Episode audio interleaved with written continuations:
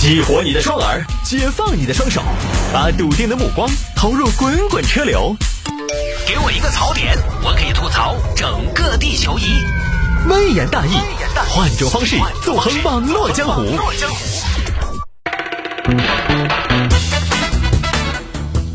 来，欢迎各位继续回到今天的微言大义，接着来分享小新闻。有听众朋友说，摆摆一下这样一个新事物，叫仙女馆儿。仙女馆，馆子的馆，名字这么的好听，它到底是干什么用的呢？我们就做一个普及。这个东西呢，我们就不演了。它其实就是一根半米长的 PVC 的管子，买回去干嘛呢？催吐。因为社交平台对这个东西呢，要进行一定程度的屏蔽。所以，在这个买家交流群里面，大家都是用暗语来进行交流的，就这么一个事情，就这么一个产物。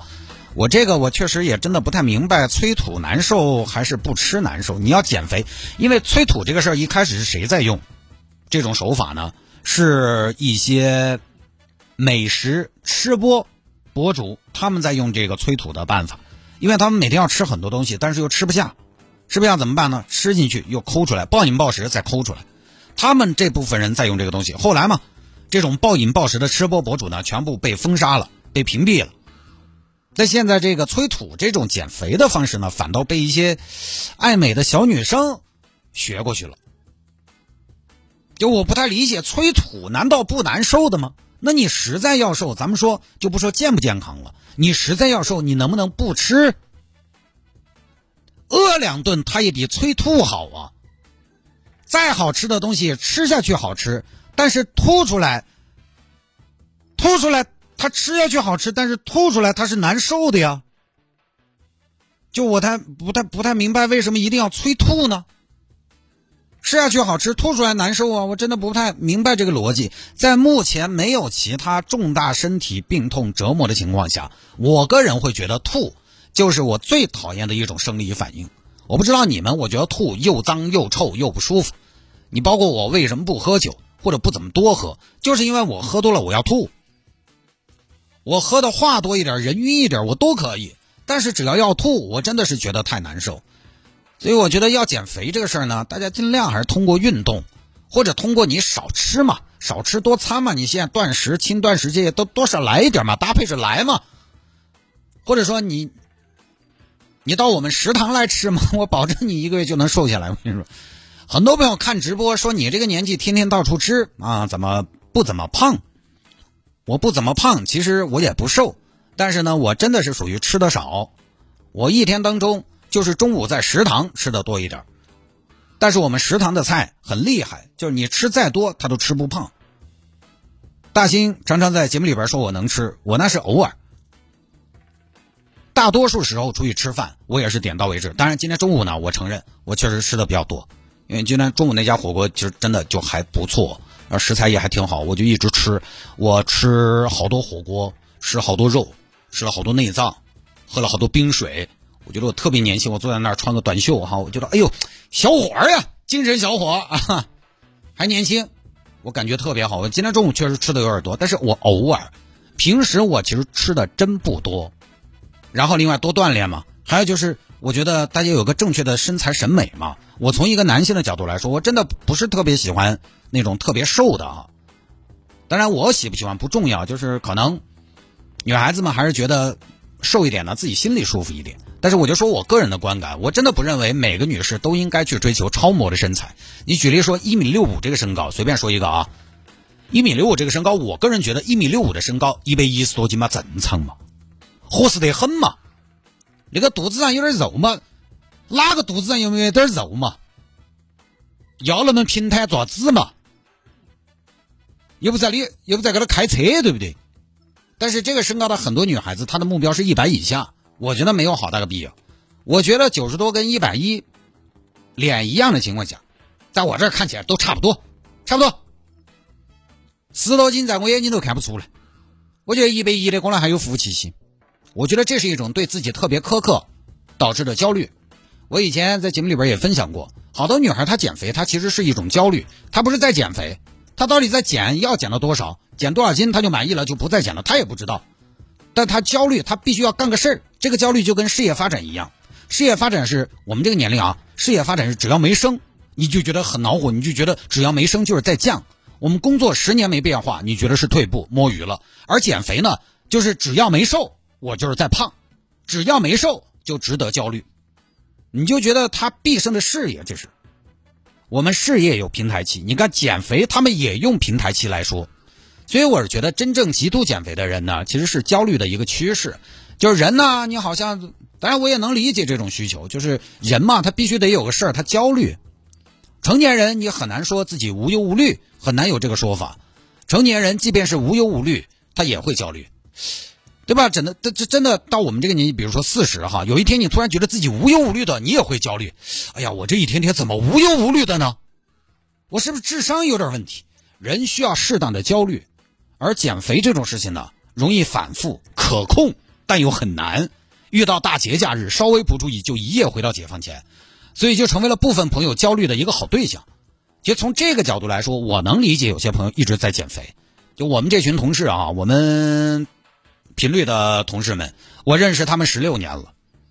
十六年前他们在减肥，十六年后他们还在减肥，所以我能理解减肥。其实就是好多人是一个心理诉求，能够理解。但是呢，咱们尽量用健康的方式来减肥呢。这个事儿啊，它是给自己正向的鼓励，催吐这种黑魔法。它就跟武侠小说里的走火入魔一样，它敞亮不起来，好吧，这个就不多说了。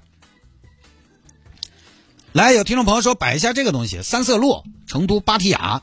这个三色路最近如果没有看错的话，好像已经在开始整治了，整个要进行一个相对比较系统的规划。有听众说，探哥这个地方到底怎么火起来的？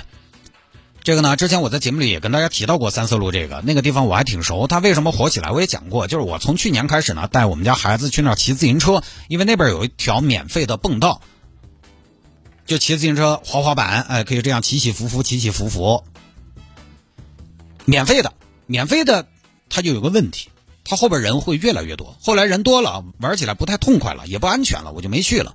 这个地方为什么突然火呢？因为那个地方有蹦道，有教滑板的，有教路冲的。好像还有玩小轮车的，然后呢，这一年来大家也知道，路冲啊、滑板呢非常的火。慢慢的，从某一次开始，我就发现了那边有很多青春靓丽的年轻人。就这个东西就是这样的，哪有年轻人，哪就有人气。人多了，慢慢就有卖后备箱咖啡的，有卖小零食的，卖卖这个快乐水的。快乐水就是酒嘛。有一家就会有二家，有二家就会有三家，然后加上好像有一个专业团队在帮那个地方运营。慢慢上了规模就火了嘛。年轻人的东西，年轻人又舍得传播，舍得分享，那玩个什么？今天吃了顿饭，他也要发个朋友圈，或者发个抖音，发个某红书，自然也就火了。现在主流媒体呢，前段时间也在大力报道这个地方。当然，这个呢，一方面是活力，但是随着规模变大，人变多呢，后来还是慢慢出了一些问题。你比如说，他那儿厕所，他就一个公共厕所，也不是我凡尔赛啊，那个厕所我去过，一共是两个还是四个位置，人稍微多点就要排队。现在的那个地方，就前段时间在整治之前嘛，又有很多晚上去喝啤酒的。你那家伙，你喝啤酒，谁也别吹牛，几瓶啤酒下去，两个小时，你不上个两三次厕所呀？所以就导致有些人不清醒，找不到地方，直接在路边解决。我那段时间都想去那边开个厕所，十块钱一趴，哦不嘛，你遇到大号，别说十块，一百都算便宜你。然后还有就是占道经营，导致那条路了不好通行。好在呢，那条路本身车流量不算大。还有就是前段时间附近有市民反映扰民嘛，所以城管后来就出来管理了。我觉得相对规范一点也是个好事。但是呢，就三色路的火爆，我就发现一个问题，还是很有意思。一个地方能不能火，它有的时候不是取决于这个地方本身，是取决于去那儿的人是什么人。我其实看了一下，其实这个夜市只不过呢，它前期有很多比较小情小调、小而美的那种路边摊。我说小而美可能都有点夸张了，对，有那种小情小调路边摊，加上那个地方的受众呢，一开始其实它是吸引的所谓的潮人，所以这个夜市好像哗一下就显出来了，它比其他地方的夜市要潮一些。其实成都现在你要说夜市，成都夜市不少，大园那边有个夜市也很热闹，但是呢，那个夜市附近都是住家的，所以传播上没有优势。哪个一天上有老下有小的，一天逛个夜市还要发小红书。我去年去过西门那边一个夜市，叫金融夜市，在金融湖附近。那个夜市也很热闹，吃的好像也还不错，除了看起来不太干净，但是它也出不了全，因为那边呢又离主城区远了点它覆盖的还是在当地的住家户和学生，也不具备炒红一个街区的能力。还得三色路，三色路那个位置河边上嘛，位于主城区，五城区的小姐姐、小哥哥去一趟都方便，消费能力又强很多。其他夜市你会看到老年人，但三色路只有年轻人，最多有几个伪装成年轻人的中年人，所以他火出圈也有道理。年轻人在哪儿，话题就在哪儿嘛。尤其有点钱的年轻人，他是很能带动一个热点的。这个反正只能说多个耍事，你要让我摆，我也摆不出来个啥。反正我一直呢，我觉得只要安全卫生不影响他人都没毛病。他现在慢慢规范呢，以后可能是相对会更干净一些，呃，食品卫生啊搞得更好一些。那你要说我这个年纪，我最多能去看个稀奇，因为我个人呢本来也不太喜欢人打堆堆的地方，我一直以来也不太喜欢夜市。